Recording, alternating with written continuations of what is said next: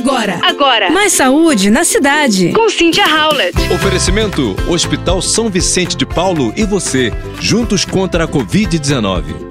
Embora sim possa causar algum desconforto, o uso de máscaras de tecido não interfere significativamente nos padrões de respiração e fisiologia cardiovascular durante a prática de exercício físico, em intensidades moderadas a vigorosas.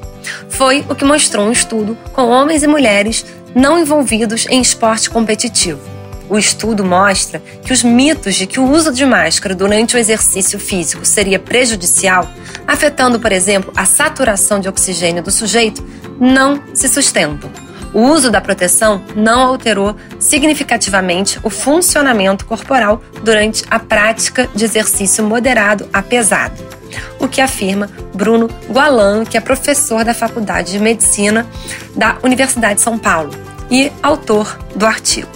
Portanto, se você for praticar alguma atividade ao ar livre em que haja um movimento maior de pessoas, é mais seguro que você coloque sua máscara para se proteger e proteger ao outro, certo? Você ouviu Mais saúde na cidade. com Cynthia Howlett. Oferecimento: Hospital São Vicente de Paulo e você, juntos contra a Covid-19.